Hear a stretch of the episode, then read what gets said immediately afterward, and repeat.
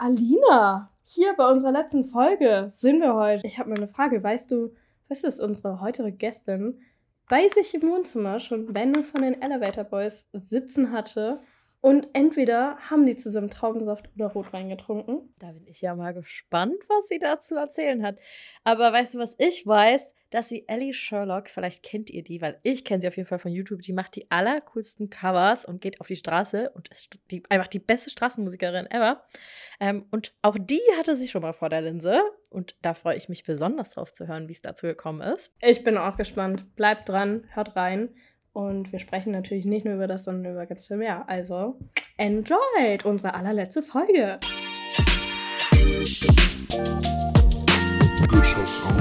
Der Fotografie-Podcast. Und auch heute, ihr wisst es, wir haben einen Sponsor für die allererste Staffel gehabt. Das war und ist immer noch Fotokoch.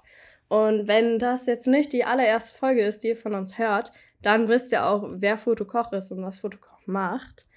Aber vielleicht haben wir hier auch noch auf den letzten Metern nochmal neue Zuhörer, neue Zuhörerinnen bekommen. Und Alina, erzähl doch mal kurz für alle, die neu dabei sind, Wer ist Fotokoch? Fotokoch ist ein Store, die alles Mögliche rund um die Fotografie, Videografie anbieten.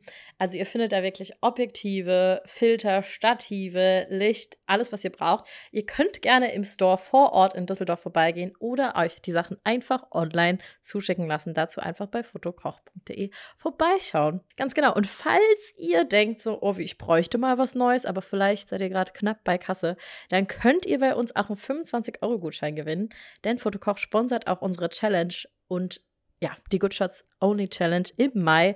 Ist es mal einfach vor die Tür zu gehen, ein bisschen die Nachbarschaft zu fotografieren, egal was, ob es Leute sind, ob es die Landschaft ist, ob es irgendwie der Kiosk um die Ecke ist, ganz egal. Die Fotos ladet ihr dann hoch in Story oder Post, taggt goodshotsonly.podcast und nutzt den Hashtag Goodshots Challenge. Und schon könnt ihr mit bisschen Glück einen Fotokochgutschein gewinnen. Das klingt einfach toll. Vielleicht mache ich da mal mit, Alina. Macht das sehr gerne, aber jetzt erstmal viel Spaß mit der allerletzten Folge der ersten Staffel. Good Shots Only mit Lea.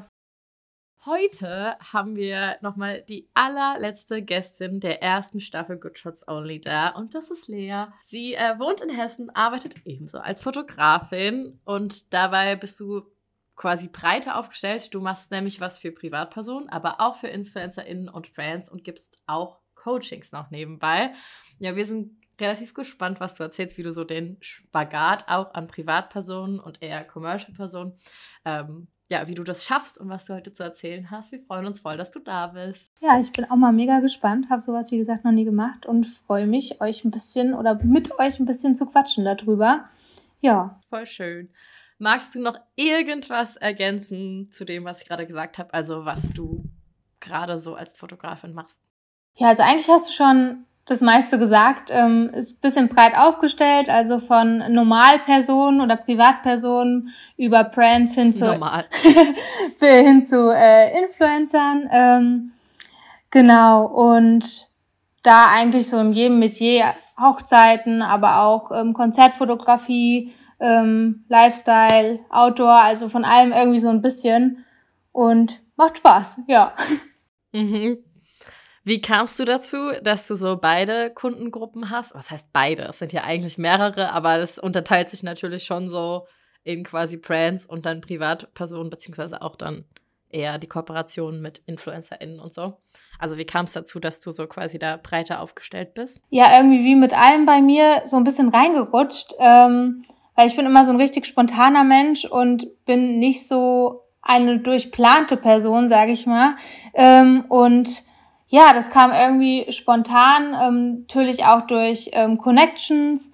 Ähm, in der Musikszene zum Beispiel ähm, kam es dadurch, dass ich ähm, eine Musikerin fotografiert habe und die dann irgendwie wieder ja komplett verschiedene ähm, ja, potenzielle Kunden rangebracht hat und eigentlich dann viel über Mundpropaganda sozusagen. Also gar nicht so viel aktives Akquirieren, ähm, sondern eher einfach Empfehlungen oder halt ähm, jemanden getroffen, mit dem gequatscht und dann, dann hat, ist es so entstanden über die Monate oder Jahre.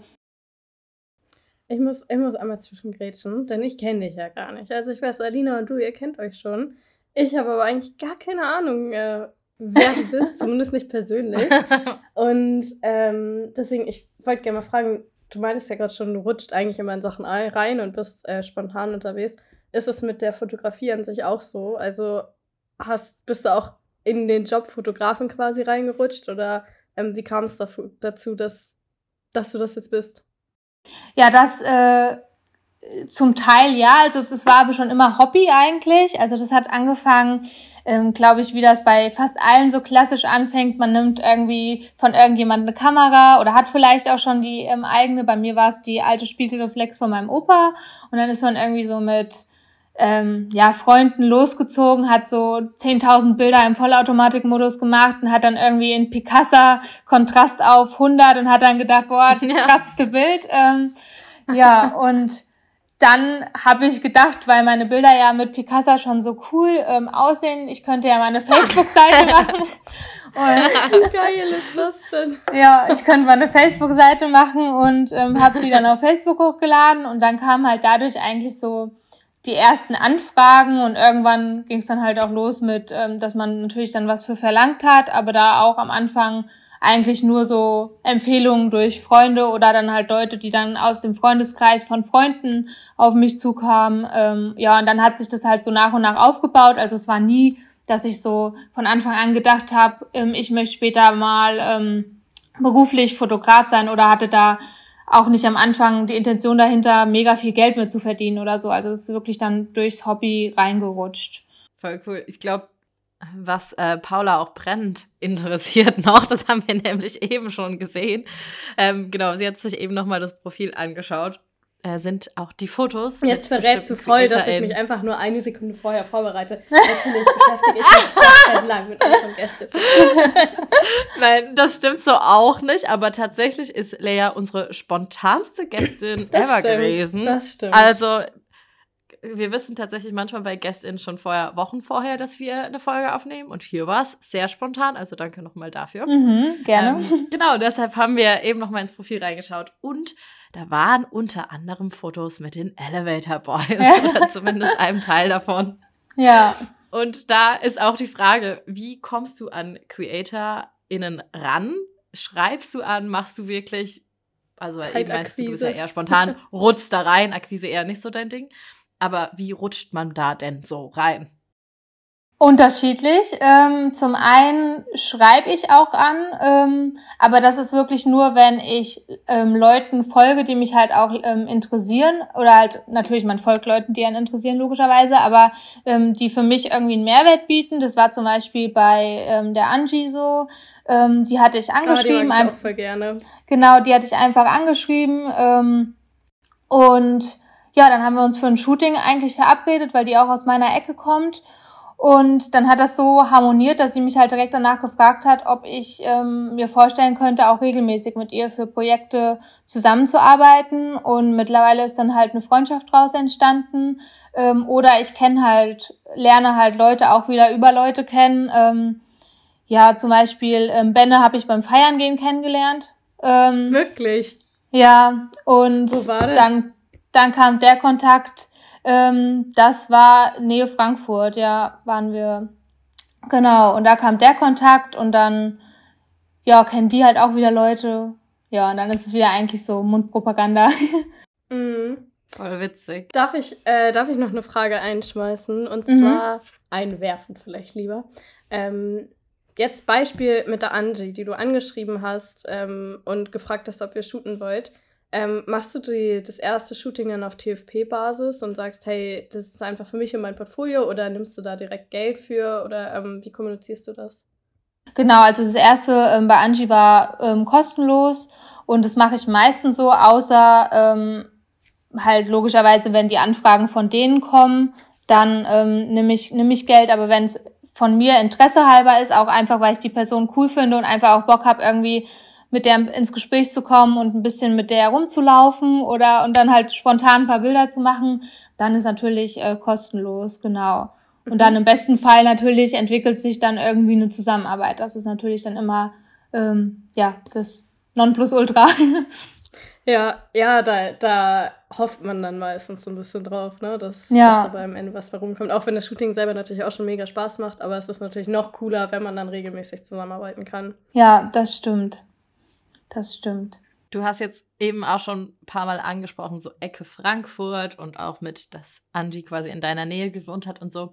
Du bist ja jetzt nicht gerade aus der Metropole. Also du kommst ja jetzt nicht gerade, keine Ahnung, äh, aus Berlin oder Köln oder auch selbst Frankfurt nicht, ne? Also du wohnst ja ein bisschen entfernt mitten in Hessen so. Ja, das Ähm, stimmt. Wie ist das so für dich? Weil oft gehen ja gerade FotografInnen in größere Städte, um irgendwie die Kundengruppe zu erweitern oder weil dann da eben auch mehr jetzt in deinem Bereich CreatorInnen oder so selbst leben. Aber wie empfindest du das so? Ist es eher ein Vorteil für dich, dass du sagst, ja gut, aber da wohnen halt auch weniger Konkurrenz, also weniger KollegInnen? Oder ist es doch oft schwierig, dann auch an Aufträge zu kommen? Ähm, also ich glaube, so das Wichtigste ist einfach ein gutes Netzwerk zu haben. Und ich glaube, solange du ein gutes Netzwerk hast, ist es fast egal, solange du natürlich mobil bist ähm, und gut wohin kommst, ähm, ja, ob du, ähm, wo du wohnst, sage ich mal. Also ähm, ich bin halt eh kein Stadtmensch, also für mich würde es gar nicht in Frage kommen, irgendwie in eine Großstadt zu ziehen, weil da fühle ich mich einfach nicht wohl. Ich brauche so Natur und ähm, Ruhe um mich rum auch. Also so ein paar Tage Stadt gehen dann schon immer mal, aber halt nicht äh, langfristig. Und ähm, ja, also ich, ich glaube gerade in der Fotografie, das boomt jetzt eh so, weil auch ganz viele so durch Corona, finde ich, damit angefangen haben. Also ist auch bei mir selbst auf dem Land gibt es natürlich auch viele Hobbyfotografen. Ähm, aber da ist es halt auch wichtig, ähm, dass man seine Zielgruppe kennt und dann halt auch vielleicht nicht die Leute, also nicht gerade nur Studenten ähm, anspricht, sondern halt auch ähm, in andere Gebiete mit reingeht. Und wichtig ist es dann halt auch, oder schön ist es natürlich dann auch, wenn du eh Großkunden, also Firmen oder sowas hast, ähm, die dich da eben dann auch nochmal absichern, so dass du gar nicht so den Druck hast, ähm, praktisch, ja, von Privatkunden Shootings an Land zu ziehen. Voll. Wie bist du denn da generell aufgestellt? Also hast du quasi KundInnen, die du jede, Wo äh, jede Woche, jeden Monat hast, also wo du weißt, auf die kann ich zurückfallen? Ja, also da habe ich so zwei, drei ähm, Kunden, für die ich regelmäßig ähm, zum Beispiel Produktbilder, aber auch Reels mache. Ähm, das sind halt dann Firmenkunden, also Marken. Und ähm, dann habe ich halt auch zum Beispiel mit Angie ähm, ist es jetzt auch immer mal, ähm, dass wir halt machen. Das ist jetzt nicht ein regelmäßiger Rhythmus, aber das ist schon was, wo man auch mit planen kann natürlich.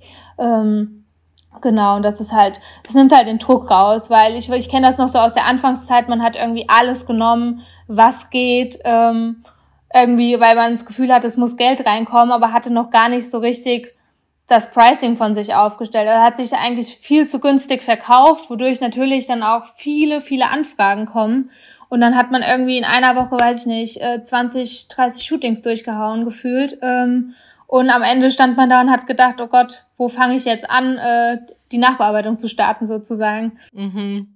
Ähm, machst, du, machst du das so, dass du Verträge mit denen hast, wenn du sagst, du arbeitest monatlich zusammen? Also machst du dann so sechs Monatsverträge und so viele Aufträge müssen in dem Zeitraum stattfinden? Oder ist das eine mündliche Abmachung, so nach dem Motto, hey, ja, das hat uns gefallen, wir kommen den nächsten Monat wieder auf dich zu? Ähm, ja, also mit den Großkunden habe ich Verträge, aber die kommen dann meistens auch von denen, weil die sich halt dann absichern, weil ich ja dann ähm, sozusagen als Freelancer bei denen angestellt bin. Ähm, und dann kommen die Verträge von denen die meiste Zeit. Ähm, für Influencer ähm, habe ich eigentlich keine Verträge. Also ich bin, müsste ich vielleicht mal machen, aber ich bin da ähm, eigentlich bis jetzt immer gut mitgefahren. Und ähm, ja, ich denke mal, solange da jetzt kein großer Super-GAU kommt, lasse ich das erstmal, ähm, weil es natürlich auch wieder Papierkram natürlich ist. Ähm, ja, aber mit den Großkunden, das kommt dann halt eh meistens dann von denen, da hat man dann ähm, nicht die Arbeit und ja, bei Influencern ist das, ist das meistens nicht so, ja. Das heißt, du bist aber mittlerweile dann voll selbstständig und arbeitest halt dann quasi als Free auf Freelancer-Basis bei den Firmen oder hast du noch auch einen festen Teilzeitjob oder so? Ähm, also ich habe einen Teilzeitjob, allerdings überwiegt Fotografie. Ähm, die, äh, ich, ich bin noch im Krankenhaus tätig, also mache für die Öffentlichkeitsarbeit bei mir im Örtchen, ähm, was mir aber auch gut tut, ähm, weil ich bin so ein Teammensch und als Fotograf, das unterschätzen finde ich viele, sitzt man halt 80 Prozent einfach vorm Laptop und es ist einfach auch wie ein Bürojob.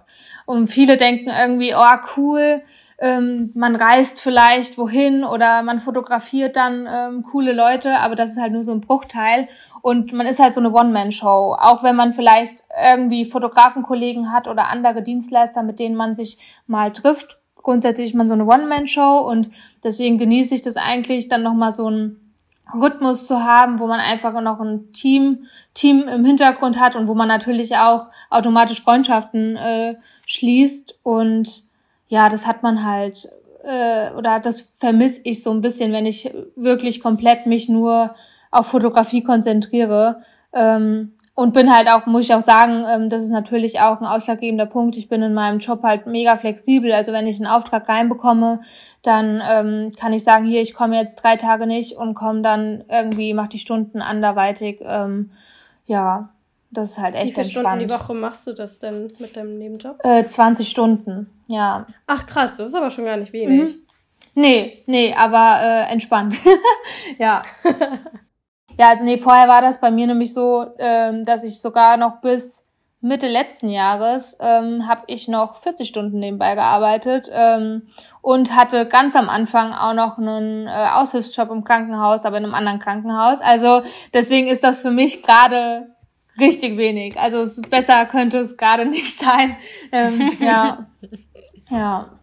Aber hast du dann eine Sieben-Tage-Woche oder wie, also, weil ich finde, es ist super schwierig als Fotograf oder Fotografin so irgendwie einen Rhythmus reinzubekommen und mir persönlich ist es auf jeden Fall wichtig, irgendwie eine Art Rhythmus zu haben. Und das klingt bei dir aber auch so, oder es ist ja immer so, ja, man kriegt halt spontan Aufträge rein, dann muss man andere Sachen wieder schieben, dann muss man dafür seinen freien Tag vielleicht mal aufgeben und solche Sachen. Kriegst du das ganz gut hin zu ordnen oder hast du am Ende des Tages auch irgendwie eine Sieben-Tage-Woche und machst dann halt mal den Dienstagnachmittag frei und die nächste Woche den Mittwochvormittag.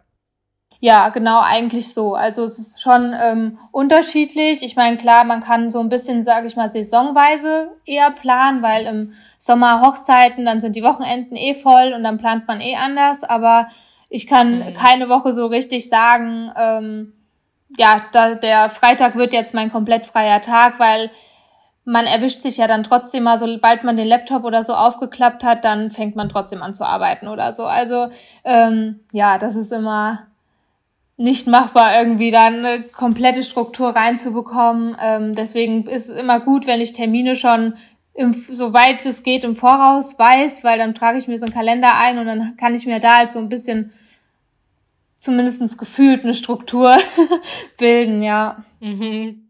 Mhm. Ja, voll gut.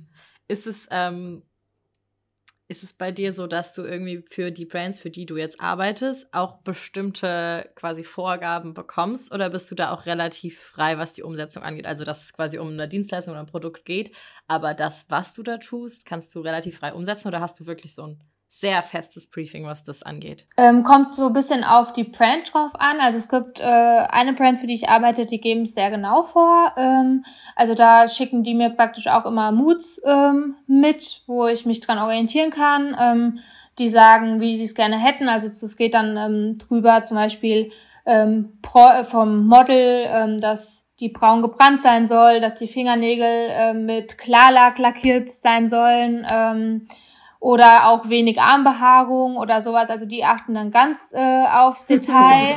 Mhm. Ja, ähm, oder halt, ja, das ist ganz unterschiedlich. Also die sind richtig, äh, ja, penibel, sage ich mal, oder haben ihre Vorstellungen. ähm, und dann gibt's aber auch Brands, die sagen hier, ähm, wir brauchen, weiß ich nicht, ein ähm, 30-sekündiges Video ähm, bis zu dem und dem Zeitpunkt. Es soll ähm, du hast, dann geben die halt nur die Kriterien vor, wie man zum Beispiel Kamerafahrten oder sowas machen soll, aber ähm, den Inhalt nicht unbedingt. Also ähm, das überlassen die mir dann. Und dann gibt's auch welche, die sagen, ähm, hier, wir schicken dir Produkte, ähm, mach irgendwann im Sonnenuntergang Bilder damit, so ungefähr. Also ähm, das kommt immer ganz drauf an, ja. Wenn du jetzt ein Traumshooting planen dürftest, also wenn du sagen könntest, das mache ich jetzt. Äh, was würdest du da wählen? Also was shootest du am liebsten, egal ob privat oder Brands? Ähm, also tatsächlich, wenn ich mir das aussuchen könnte, ähm, ein Konzert von Dermot Kennedy. ja, Die also tatsächlich. Wurzeln, ne? Ja, tatsächlich wäre das ein Träumchen. Ähm, und also ich meine, das ist ja, hat jetzt nicht viel mit Planung zu tun, sage ich mal. Ähm, aber das wäre so für mich, glaube ich, wo ich sagen würde, okay, ich kann glücklich, äh, glücklich meine Kamera hinlegen und ähm, hätte es erreicht, ja. ja, oder halt- oder beziehungsweise halt nicht nur ein Konzert, sondern halt mit on Tour äh, oder auf Tour gehen, genau. Ja. Ja, das klingt sehr nice. Ich glaube, so Tourfotografie macht schon ultra viel Spaß. Es ist safe auch super, super, super anstrengend. Ähm, aber ich glaube, das macht sehr viel Spaß, gerade wenn einem halt die Freiheiten gelassen werden und man sich so kreativ austoben kann. Ist das, glaube ich, Ja. richtig cool. Ja, genau, weil das finde ich auch immer, also ähm, so je mehr Vorgaben ich bekomme, desto eingeschränkter bin ich in meiner Kreativität und äh, ich glaube, bei so einer Tour, äh, Tourfotografie ist es halt, also ich habe auch schon ein paar Konzerte fotografiert, leider nicht von ihm, aber ähm, da ist halt so, du kannst die ganzen Emotionen und die Stimmung und ähm, ja, die Menschen einfangen und es macht einfach Spaß so. Du kannst dann einfach mit deiner Kamera rumlaufen und ein bisschen Spaß haben und kreativ werden und ja. Aber ich meine, da arbeitest du dich ja auch so ein bisschen hin. Also ich glaube, der Traum könnte ja wirklich die nächsten Jahre in Erfüllung gehen. Das ich mein, wär's. Du machst ja schon einiges mit MusikerInnen und vor allen Dingen auch im Ausland. Mhm. Ähm, vielleicht können wir da auch noch mal drauf eingehen. Vor allen Dingen die, letzten, die letzte Zeit auch öfter mal in Irland unterwegs. Genau. Ähm, Ja. Ja, wie, wie kommt es dazu? Wie ist da deine Verbindung auch zu? Ähm, ich habe in Irland ähm, Familie und habe auch ein Au-pair-Jahr oder ein halbes Jahr Au-pair da gemacht. Ähm, und habe in Irland auch eine Zeit lang in einer ähm, Werbeagentur gearbeitet. Und ja, und dadurch sind halt Freunde, ähm, Familie da. Und dann kam es eigentlich so, also in Irland ist die Musikszene eh sehr groß, also gerade was so Straßenmusik angeht. Ähm, Ah ja, das Es ist gibt so da- toll da. ja, ja, das ist ähm, echt schön und auch in den ganzen Pubs und ja, dann kam das eigentlich, bin ich mit Freunden vor 2018, glaube ich, sind wir ähm, morgens durch die Grafton Street gelaufen. Das ist so eine Straße, da sind so alle 100 Meter eigentlich Straßenmusiker, die dann musizieren, obwohl ich Straßenmusiker immer so ein bisschen abwertend finde, ähm, vom Begriff her zumindestens. Ähm, weil viele machen das halt hauptberuflich da, aber halt auch so ja, ähm, neben der Uni oder so. Ähm, Es haben ja auch ganz viele Bands, die man mittlerweile kennt, so angefangen in Irland, ne? Also, Ja, das ist ja total crazy. Ich weiß, ich bin mir nicht ganz sicher, ich glaube, The Script oder so hat doch auch in Dublin auf der Straße angefangen zu spielen, oder nicht? Kann auch sein, dass ich gerade mega den Scheiß erzähle, aber ich glaube schon. Ja, das, das weiß ich nicht, kann aber sein, aber auch ähm, zum Beispiel Dermot Kennedy hat halt auch da angefangen. Ähm, der stand 2014, stand er noch auf der Crafton Street. Und ähm, ja, und dann sind wir da rumgelaufen und weil ich meinen Freunden so ein bisschen ähm, ja, Dublin zeigen wollte. Und dann sind wir da lang gelaufen, dann hat eine da gespielt und ähm, ich kannte die auch nicht, ähm, so eine jüngere. Und ja, ich sag mal, einer von meinen Freunden, der ist eigentlich eher so ein bisschen so der Macho und ähm, ja, weint jetzt nicht so schnell und die hat ihn irgendwie richtig berührt und er hat halt Oh. komplett ge- angefangen zu weinen und er guckt mich nur an, weil er selbst auch von der Reaktion so geschockt war und hat gemeint, oh, wir müssen weitergehen, er kann gar nicht mehr aufhören. Und, äh, und äh, das war halt richtig krass und dann habe ich ähm, halt mir, mir dadurch ähm, den Namen von ihr halt gemerkt und dann war ich in äh, 2019 habe ich dann in der Werbeagentur gearbeitet und dann habe ich ähm, ihr mal über Instagram oder E-Mail geschrieben und sie war halt noch recht jung und hatte aber auch schon relativ viele Follower. Ja, und dann kam es halt raus. Ähm, also dann haben wir uns auch getroffen für ein Shooting. Ähm, und dann habe ich auch ihr erstes Konzert in Dublin dann ähm, begleiten dürfen. Und dadurch kamen halt dann so die Kontakte in die Musikszene noch mal mehr. Ähm, abgesehen davon, dass halt auch Freunde von mir ähm, Musik da machen.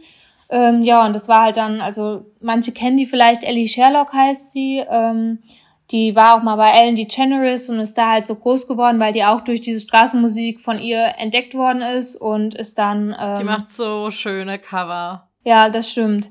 Und äh, ja, und dadurch kam das dann und die war zu dem Zeitpunkt zwölf oder so. also Was? richtig krass, ja. Richtig krass. Also sie ist ist ja jetzt, ich weiß jung. gar nicht.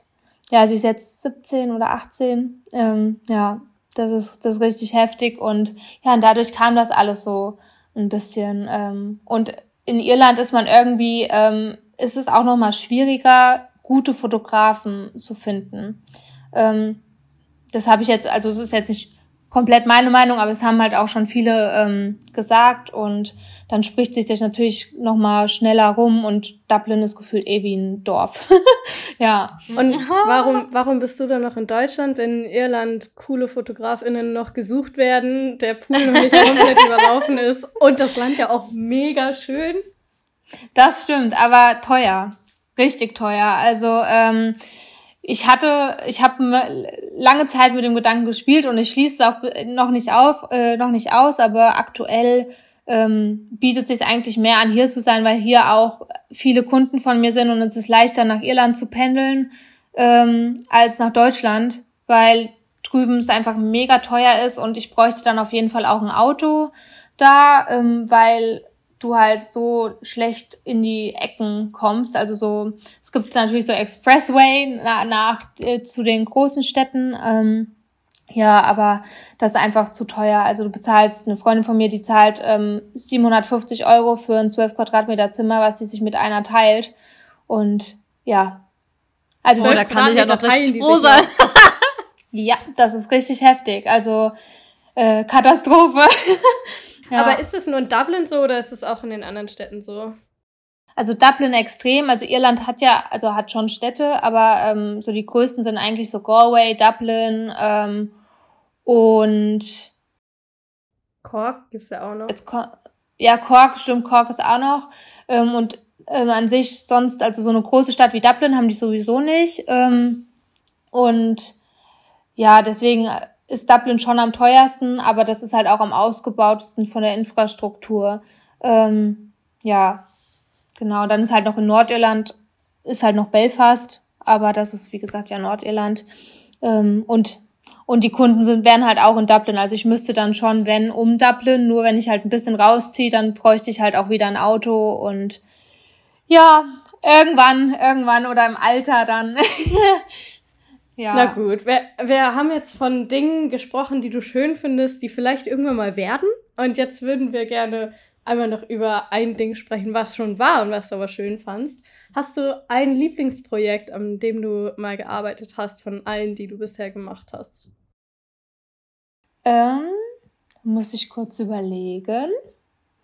Ein Lieblingsprojekt. ein Lieblingsprojekt. Also tatsächlich aktuell eins, das darf ich aber noch nicht verraten. äh, ähm, leider. Ähm, aber genau, ich hatte, ähm, ich habe mal für ein ähm, ja, Hospiz gearbeitet und also beziehungsweise habe für die Bilder gemacht und ähm, das war sowas, ähm, wo dann halt Fotografie auch nochmal eine ganz andere Bedeutung bekommt ähm, und halt nicht dieses ja, man drückt auf den Auslöser, weiß ich nicht, und macht 10.000 Bilder, ähm, machen ja auch viele, sondern das war halt wirklich, du hast die Menschen richtig kennengelernt, du hast dich ganz lange mit den ähm, Angehörigen unterhalten und ähm, ja, und die haben halt die Bilder natürlich auch nochmal ganz anders gesehen, als jetzt irgendwie, wenn jemand ein Paar-Shooting bucht. Ja, ähm, das kann man ja wiederholen, aber diese Bilder waren halt dann schon äh, die waren halt auch einfach so dankbar und auch was halt die Angehörigen mir dann entgegengebracht haben, ähm, das war halt schon schon krass. Ähm, das war jetzt kein, sag ich mal, aufwendiges Projekt oder mit viel Tamtam, -Tam, aber das war einfach das, wo ich finde, es auch um die Fotografie geht, so einfach den Wert von Bildern und ähm, halt Momente festhalten, die man halt gegebenenfalls nicht nochmal ähm, erleben darf. Ja. Hm. War das muss aber auch bestimmt voll die emotionale Arbeit gewesen sein. Ja. Ja, auf jeden Fall. Also ähm, da musst du dich wirklich drauf vorbereiten. Also ich habe da im Vorfeld auch erstmal, ähm, wo ich die Anfrage von dem Hospiz bekommen habe, mit Mitarbeitern geredet, die mich da erstmal in die ganze Thematik so ein bisschen auch eingeführt haben, weil ähm, ich wusste am Anfang nicht, wie gehst du, wie sprichst du mit den Angehörigen. Also ich meine, die haben sich natürlich mit der Situation auch befasst und so, aber man will ja auch nicht in irgendein Fettnäpfchen treten oder so. Ähm, ja, und dann ähm, ging es halt im nächsten Step, dann habe ich die Patienten so nach und nach kennengelernt. Also wir haben da so eine langsame Ranführung gemacht, weil ähm, ja, das natürlich ein sensibles Thema ist für alle und ähm, ja, man ja trotzdem aber irgendwie auch so eine lockere und positive Art mit reinbringen muss, um eben dann natürliche und auch schöne Bilder zu bekommen von den Leuten. Ähm, ja. Ja, das passt ein bisschen in die Richtung. Ich möchte voll gerne auch nochmal vielleicht im Podcast eine Sternkind-Fotografin dabei haben, weil ich das irgendwie so ein wichtiges Thema finde, weil das so, also wie du eben meintest, dass du da bei diesem quasi beim Fotos machen im Hospiz so richtig den Kern der Fotografie wieder entdeckt hast. Und da ist es ja ähnlich so, weil das sind so die einzigen Fotos, Bilder, Videos, wie auch immer, die du bekommst, weil der Moment halt dann nicht mehr da ist und dann ist es so richtig die Essenz von dem, was man eigentlich machen will. Ja. Die Momente festhalten. Ja, das Aber stimmt. Gut. Wir wollen voll gerne von dir jetzt auch noch ein paar Bilder besprechen, die du schon gemacht hast. Äh, du hast uns ja auch, wie die anderen Gäste in dieser Staffel, äh, drei Bilder mitgebracht und wir freuen uns voll, die Geschichten dahinter zu hören und von dir zu erfahren, welches dein Lieblingsbild ist, dein Türöffner und welches dich gechallenged hat.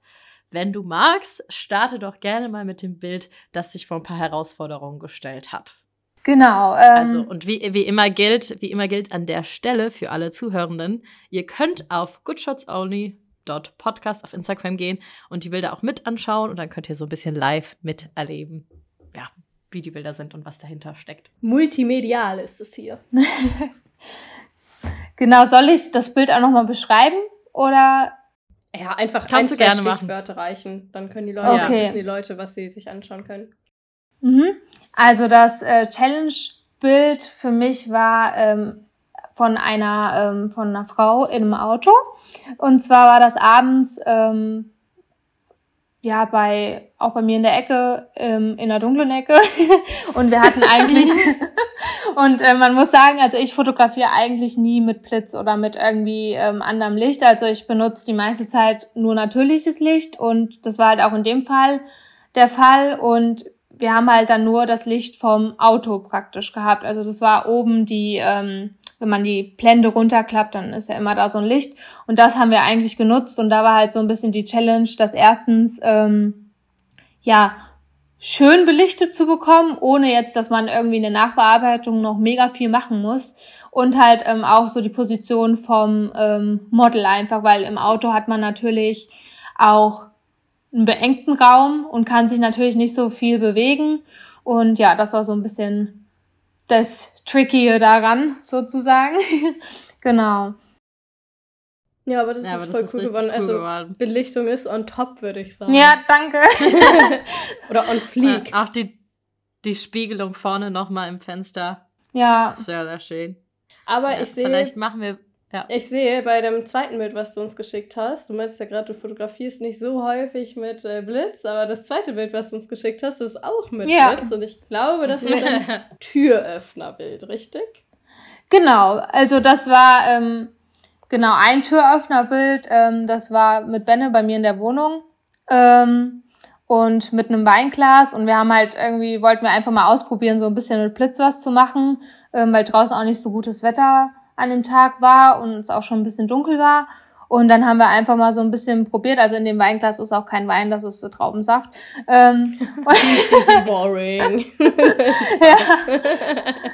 Die Insights, ähm, die Tricks, genau. Ähm, und dann haben wir ähm, ja das einfach damit mal so ein bisschen probiert. Und ich wollte halt dann auch so ein bisschen, sag ich mal, so einen leichten Vintage-Look geben, so dass es so ein bisschen analog analoger aussieht. Ähm, ja, und dadurch ähm, natürlich kamen dann auch ähm, ein paar Leute auf mein Profil rüber, wo Benne das gepostet hatte, beziehungsweise er hatte das dann auch mal in der Story ähm, irgendwie ähm, bei seinen Lieblingsbildern mit dabei oder irgendwie so. Das war ziemlich cool. Also danke, danke an Benne. ja. genau. Der hört sich ja auf jeden Fall diese Podcast-Folge an. Bestimmt, man weiß nie, man weiß nie. Hä, hallo, wir sind der Fotografie-Podcast schlechthin. Eben. Eben. Müsste vielleicht nochmal hier. Anderer, kein anderer Fotografie-Podcast hat zwei so sympathische weibliche Hosts. Muss Eben, kann ich, nur, kann, ich, kann, kann ich nur bestätigen. Merkmal. Alles klar, Paula. Gut, gut. Nein, Quatsch. Okay, ähm, back, back, to the, back to the pictures, würde ich sagen. Back to the good shots. Und wir haben, wir haben ja noch, wir haben ja noch eins übrig und das ist dein Lieblingsbild. Und ich glaube, da ist jemand drauf, der dir auch sehr nahe steht. Ja, das ist, äh, ist meine Oma oder war meine Oma. Ähm, und das haben wir im Sommer aufgenommen, also oder Spätsommer. Das war ähm, in dem Jahr, bevor sie sozusagen gestorben ist. Also sie, nicht sozusagen, sie ist gestorben. Ähm, und ja, das ist so eine der wenigen Bilder, wo, also der wenigen guten Bilder. Man hat ja so ein paar Bilder, keine Ahnung, auch wenn man klein ähm, ist mit der Oma, aber es existieren ja wenig so richtig professionelle Bilder, die aber auch nicht unbedingt zugestellt sind. Und ich habe das halt so auch nach dem Tod gemerkt, weil das war, sie ist 2017 gestorben ähm, und da war das auch noch nicht so krass, dass man so viel mit dem Handy mitgefilmt hat oder so. Und gerade bei Familie und ähm, sehr äh, Personen, die ja mit denen man sehr sehr viel macht, ähm, fotografiert man ja auch nicht so viel. Ähm, und ich habe halt auch ganz wenige Bilder, wo ich zum Beispiel mit ihr zusammen drauf bin, ähm, die halt auch schön sind, wo man halt wirklich mal ähm, denkt, so, oh ja, das würde man sich hinhängen oder so. Und deswegen ist das so ein Bild für mich, ähm, was halt erstens die Persönlichkeit so von ihr widerspiegelt und ähm, auch einfach, ähm, ja, so ein bisschen ihr, ihre, ihre Art einfängt und was halt dann auch schön aussieht. Und ähm, ja, genau. Mm, voll schön. Das ist auch so.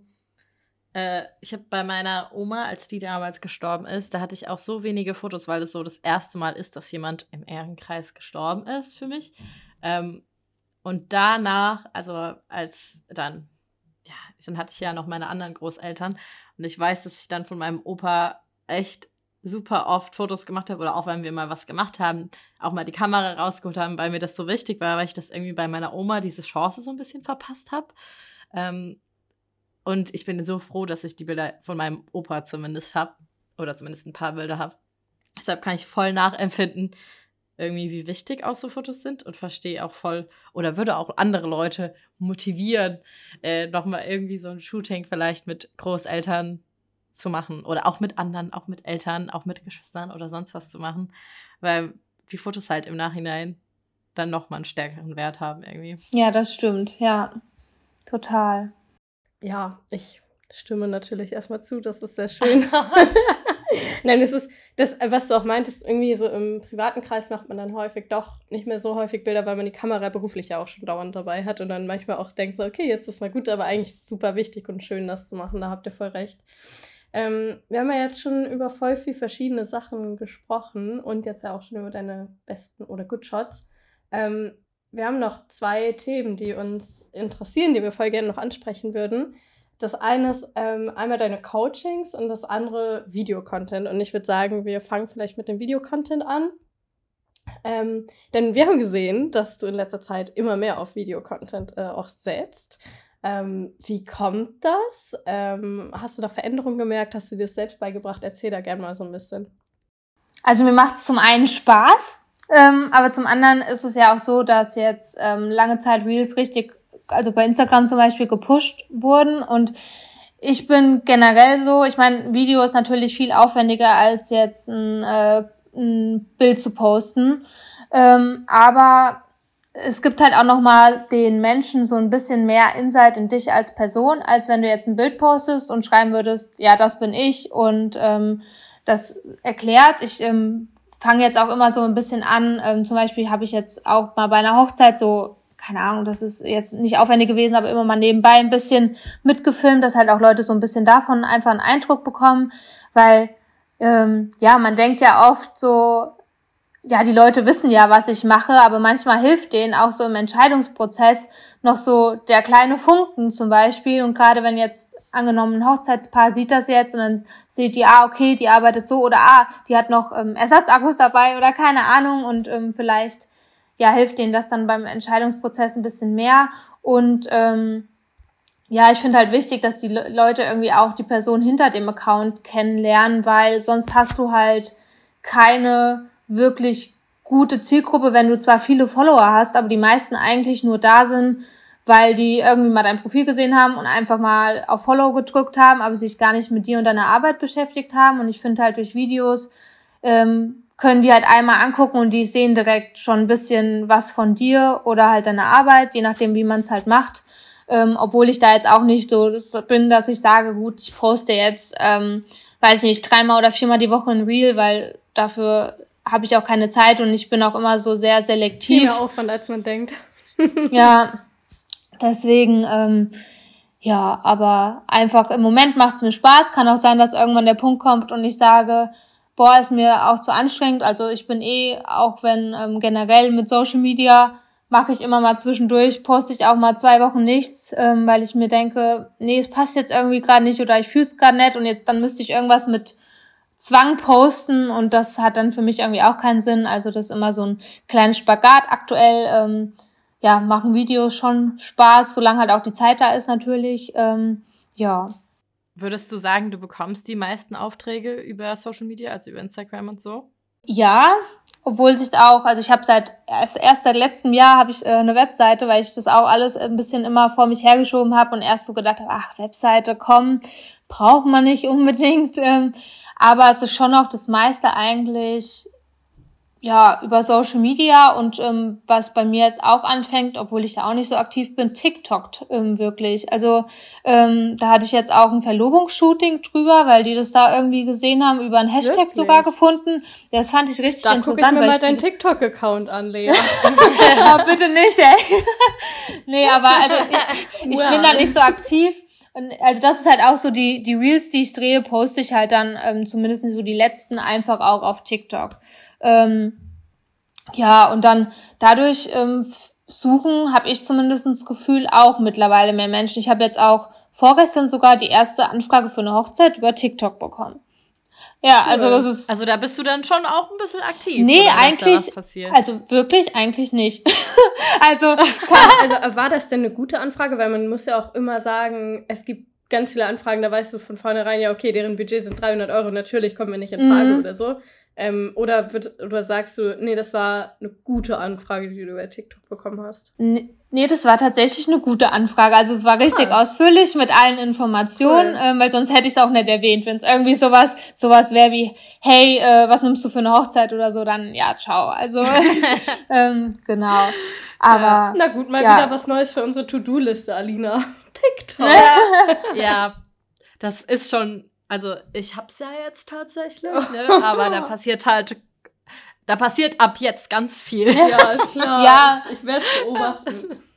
Ja, TikTok ist so eine Sache. Also ich bin da auch nicht regelmäßig unterwegs, ähm, aber ja, irgendwie anscheinend suchen wirklich Leute mittlerweile auch über TikTok mehr. Also ich glaube, ja, ich glaube, umso älter wir werden oder die Generation quasi werden, dann sind natürlich auch die Leute dran mit heiraten oder die viele Leute im Brautpaaralter, die eben vielleicht auch auf der Plattform sind, dann ist es natürlich super gut, da auch vertreten zu sein. Ja. Ja. Clever. Ha. Clever. Voll. Wenn du einen Tag jetzt mal jemand anderes sein könntest, also eine ganz andere Fotografin, Fotograf, gibt es da jemanden, den du im Kopf hast? Das vielleicht ist da ja auch jemand auf TikTok oder auf Instagram, den du mal gesehen hast. mit dem du ganz gerne mal wechseln würdest für 24 Stunden? Gute Frage. Ähm, ich glaube mit. Fies, ne? Also manche, manche haben die, äh, manche haben die Fragen schon vorher und die haben natürlich dann ein bisschen mehr Zeit, sich zu überlegen. Also du warst so, ey, ich bin auch mit, ich bin auch mit spontan, okay. Äh, deshalb hast du natürlich hier mehr Pressure, dir jetzt mhm. aus dem Stegreif was auszudenken. Also ich glaube, ähm, ich fände Anna, also Anna Heupel, interessant, ähm, gerade wenn sie irgendwie so ein Kampagnenshooting hat. Ähm, also ich kenne sie ja, ich kenne sie auch persönlich, auch weil ich mal ähm, den ersten Workshop bei ihr damals gemacht habe. Und ich glaube, das wir ist immer ganz cool. Wir gerne in unserem Podcast drin haben. Wir, ja, wir planen für Staffel 2. Fingers crossed. Ah, das das wäre doch was. Ins Universum. Ja, sehr cool. Ähm, Nee, und ich glaube einfach, ähm, auch bei ihren Produktionen ist es auch sehr, äh, dass sie sehr viel Entscheidungsfreiheit hat und da sehr viel ihren Stil halt einfach mit einbringen kann. Und ähm, ich glaube, das fände ich mal cool, so für einen Tag, das einfach mal zu erleben. Äh, ja. Und ansonsten auch so, ähm, ja, Musik, äh, also so ähm, Tourfotografen, ähm, wie zum Beispiel Lucy Forster, ähm, ist auch eine irische äh, Musikfotografin und da einfach mal so einen Tag bei ihr dabei zu sein. Ja. Oder halt sie zu sein. genau. Voll gut, die muss ich mir aber anschauen. Da weiß ich jetzt gerade nicht, was sie für Fotos macht. Also ja, Musik, Musikbegleitung, aber wie genau das aussieht. Aber wir packen das auf jeden Fall auch alles nochmal in die Beschreibung. Also falls die Leute, die jetzt zuhören, mal auch die quasi 24 Stunden Tauschfotografin auschecken wollen, könnt ihr da gerne vorbeigucken. Naja, voll, voll cool. Wir haben auch immer also klar, das spielt jetzt auch mit, in die, mit rein, weil du hast ja gerade schon gesagt, dass du damals auch bei Anna selber schon mal ein Coaching belegt hast. Mittlerweile gibst du ja auch selber Coachings. Also wir Richtig. haben das gesehen. Du hast auch Portfolio Days im Ausland schon gemacht, aber auch generell bietest du das für FotografInnen an. Sieht man auch auf deiner wunderschönen äh, Website, die du jetzt da jetzt Dankeschön. ähm, wie, wie ist das für dich und wie kam es dazu, dass du quasi gesagt hast, du willst dein Wissen auch weitergeben. So. Mm, also ich war schon immer so, dass ich gerne im Austausch auch mit anderen Fotograf, äh, Fotografinnen war und ähm, war eigentlich nie so, dass ich jetzt so gedacht habe, so boah, ich sag euch aber die Location nicht, weil ich will da Bilder machen oder so. Also ähm, hat man ja auch öfters mal. Ähm, und deswegen, ich war immer schon so, dass ich gerne mich unterhalten habe. Und dann habe ich gedacht, ja gut, ich kann ja das Wissen ähm, auch weitergeben. Und Coachings sind halt auch nochmal so unabhängige Geldquellen, also sie sind nicht ab, abhängig von Wetter unbedingt, je nachdem, was du halt machst, aber und ich kann halt auch damit Leute ähm, bedienen, die jetzt zum Beispiel sagen, boah, ich komme aber aus Hamburg, ähm, kann aber, also komm nicht aus deiner Ecke, aber dann kann man es ja mittlerweile auch online machen, ähm, außer es ist halt irgendwie, ja, gut, bei Portfolio Days ist man ja eh zusammen unterwegs irgendwo anders, aber das war halt auch nochmal so die Sache und einfach, ähm, ja, weil ich mir auch teilweise bei mir, also ich mir selbst durch Coachings auch viel beibringen konnte ähm, und viel mitgenommen habe. Und ich mir denke, das ist ja, ist ja was Cooles und ähm, man lernt halt auch nochmal Leute dann kennen oder die Geschichten von den Leuten dahinter. Wie kamen die zur Fotografie? Ähm, ja, oder auch, ja, Portfolio Days war halt dann natürlich, weil ich gerne selbst reise und das ist halt so das Nonplusultra, dann kann man äh, beides miteinander verbinden und hat dann noch ähm, eine coole Gruppe an äh, Leuten dabei, die halt irgendwie dasselbe cool finden und man kann da ein bisschen ähm, eine schöne Woche oder ein paar Tage miteinander verbringen. Ja. Was ist so ein Learning, das du vielleicht aus Coachings schon mal gezogen hast, was du gerne auch weitergibst? Man kann nie zu ausführlich erklären. Also was für einen selbst vielleicht so Routine ist, ähm, sind für Leute, die dann gerade mehr am Anfang stehen, ähm, ist es noch total viel und ähm, die können vielleicht mit manchen Sachen noch gar nicht so richtig was anfangen. Also lieber zehnmal nachfragen, ob man es verstanden oder die Person das verstanden hat und halt auch ja so viel ausholen, wie es geht äh, und alles alles erklären. ja. Gehst du auch mit deinen Teilnehmenden dann so die eigene Preiskalkulation und so durch? Weil das ist ja auch ein Thema, was man als Selbstständige schnell, früh und gut beachten sollte. Das stimmt. Ähm, also es kommt immer so ein bisschen drauf an, was die buchen. Also ich habe ähm, feste Coachings, wie jetzt zum Beispiel, was halt nur ums übers Kameraequipment, äh, also Kameratechnik geht. Man kann aber auch ähm, ein extra äh, Coaching zur Kundenfindung und Preisbildung bei mir machen.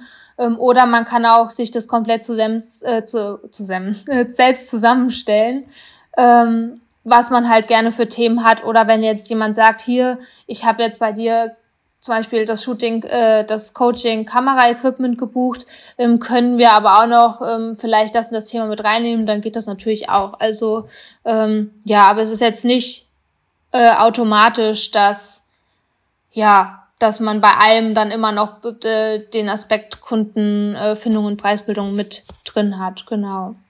Aber wie gehst du persönlich damit um? Also wir versuchen in dem Podcast auch relativ offen quasi so ein bisschen das anzusprechen ähm, mit allen GästInnen, damit man einfach so einen Einblick bekommt. Also wir sind der Meinung, jeder soll die eigenen Preise so machen, wie man es für richtig hält, weil man auch unterschiedliche Ausgaben und so hat. Aber wie ist das für dich, gerade weil du ja auch unterschiedliche Kundengruppen hast? Wie legst du da deine Preise fest? am Anfang habe ich mich da auch, also das war auch so ein Punkt, wo ich am Anfang sehr mit gestruggelt habe und ich glaube auch alle, die irgendwie anfangen mit der Fotografie Geld zu verdienen, denken sich am Anfang so, oh Gott, äh, aber ich kann doch jetzt nicht mehr nehmen, dann fallen Kunden weg oder ähm, deswegen, also ähm, ich glaube, man muss sich erstmal selbst finden und ich bin halt so, ich arbeite bei Großkunden mit Halbtages- und Tagesgagen. Bei, bei was starten die so? Also wenn du jetzt eine Tagesgagen hast? Also ähm, eine Tagesgage liegt bei 1,2 bei mir und ähm, bei Halbtagesgage ist äh, 750. Das ist immer so ein bisschen mehr wie eine Tagesgage vom Stundensatz sozusagen. Aber es sind dann, also hast du da auch schon inkludiert, dass du quasi im Nachhinein auch Fotos bearbeitest oder dass ein paar Bilder mit drin sind? Oder ist das quasi wirklich die Zeit vor Ort, die bezahlt wird? Ähm, genau, also ich ähm, ich erstelle praktisch das Angebot immer auf ähm, Halbtages- und Tagesbasis, schreibe aber da auch noch mal rein, dass dann halt die Abrechnung auf den tatsächlichen Aufwand halt bezogen ist.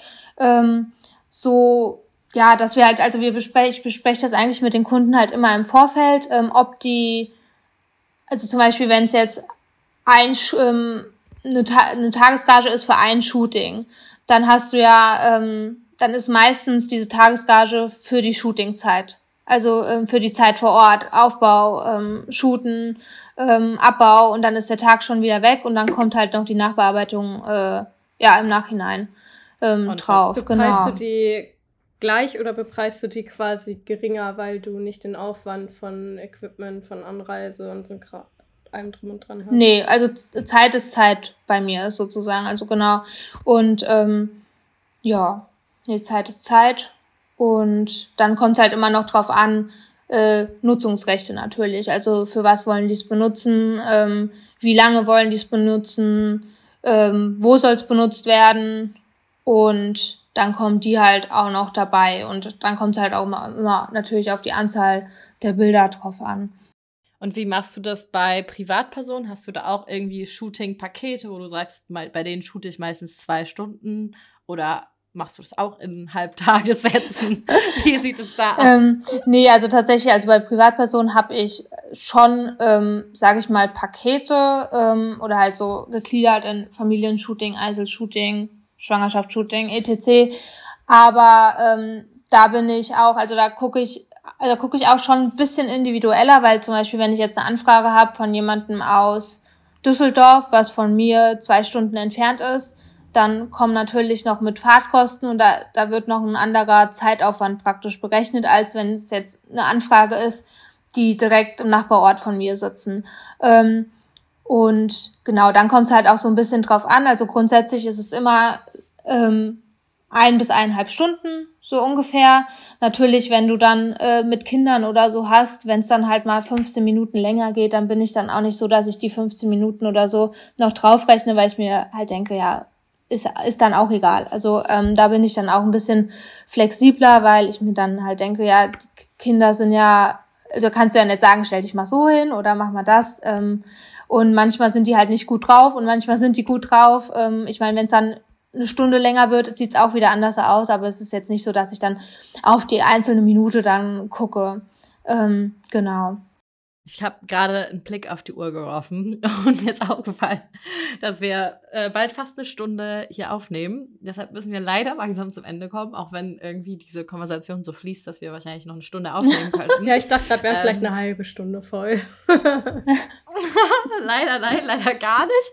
Aber es waren mega viele Insights auch von dir. Danke, dass du da auch so offen alles geteilt hast. Ähm, manche Sachen fand ich auch echt überraschend. Also zum Beispiel, wie du dann Benne kennengelernt hast, habe ich jetzt nicht mit einer Party gerechnet. habe ich eher mit einer, mit einer äh, Slit in die DMs gerechnet. aber gut. ähm, genau, an der Stelle können wir auch noch mal, glaube ich, Paula und ich, also erstmal dir, Lea, danke sagen, dass du hier den Abschluss für die Staffel 1 für uns gemacht hast. Sehr gerne. Spontan dabei warst. Das war wundervoll. Sehr, sehr gerne. Hat uns sehr gefreut. Danke. Und dann auch einen ganz lieben Dank an alle HörerInnen, ja. Ja, sagen, vor allen Dingen die, die, die jede Folge dabei waren. Also wir wissen von ein paar ja. von euch, dass ihr immer richtig gut dabei seid. Da freuen wir uns richtig, richtig doll. Und äh, wir können ja auch sehen, wie viele Leute das hören. Und das ist richtig, das macht uns richtig happy. ähm, dass es so gut ankommt. Es wird natürlich auch eine Staffel 2 geben. Aber bevor wir darüber sprechen, würde ich sagen, Lea, erzähl du uns doch noch mal ganz kurz, wo die Leute dich finden können bei Instagram. Wie heißt deine Web Website? Wie ist es bei TikTok? Damit alle, die jetzt sagen, okay, Lea war richtig cool, interessant, die möchte ich mir noch mal genauer anschauen, wo die dich finden können. Ja, also eigentlich ähm, überall gleich. Ähm, also Lea Johansson, also Lea.Johansson, Lea L-E-J-A und dann Johansson wie Johann, Doppel-N-S-O-N. Und ähm, ja, auf TikTok, Instagram, Facebook ähm, findet ihr mich so und meine Domain ist eigentlich auch einfach www.leajohansson zusammengeschrieben.de, also ganz easy. Da könnt ihr mich finden. genau. Cool. Und da können natürlich auch alle deine Workshops und Coachings buchen, wenn sie jetzt sagen, Nice, von genau. Lea möchte ich noch mehr lernen als eine Stunde. ja. ja, gerne, gerne, ja. Und ansonsten findet ihr auch nochmal Leas Good Shots natürlich auf goodshotsonly.podcast auf Instagram. Ähm, und auch sonst alles. Das solltet ihr jetzt auf jeden Fall auch abonnieren, beziehungsweise den ganzen Folgen weil unser Podcast geht jetzt nach der ersten Staffel in eine ganz kleine Sommerpause. Wir sehen uns dann im Juli wieder, aber alles genauere, genaue Daten und Anfänge und was auch immer, weitere GästInnen, davon werdet ihr auf unserem Instagram-Account erfahren. Ähm, deshalb schaut da jetzt gerne mal vorbei, folgt dem Ganzen und dann verpasst ihr nichts. Ähm, und dann ein riesen Dankeschön ans Zuhören der ersten Staffel, ans ja, uns Vertrauen, reinhören an das ganze Feedback. Ihr dürft uns gerne weiterhin Rückmeldungen zu den Folgen senden oder auch Anregungen und Gastvorschläge für Staffel 2. Und auch weiterhin, so schön wie ihr es schon gemacht habt, dem Podcast eine ganz nette Bewertung auf Spotify oder Apple Podcast da lassen. Wir freuen uns richtig. Haben wir noch irgendwas anderes zu sagen, Paula? Nach deinem Redefluss würde ich sagen, nein, nein. nein, ich glaube, es passt Gut. alles. Hast du sehr schön zusammengefasst. Ähm, und ich würde sagen, wir freuen uns alle auf die nächste Staffel und danke an Lea, dass sie dieses wunderschöne Ende mit uns gemacht hat. Sehr gerne, danke euch.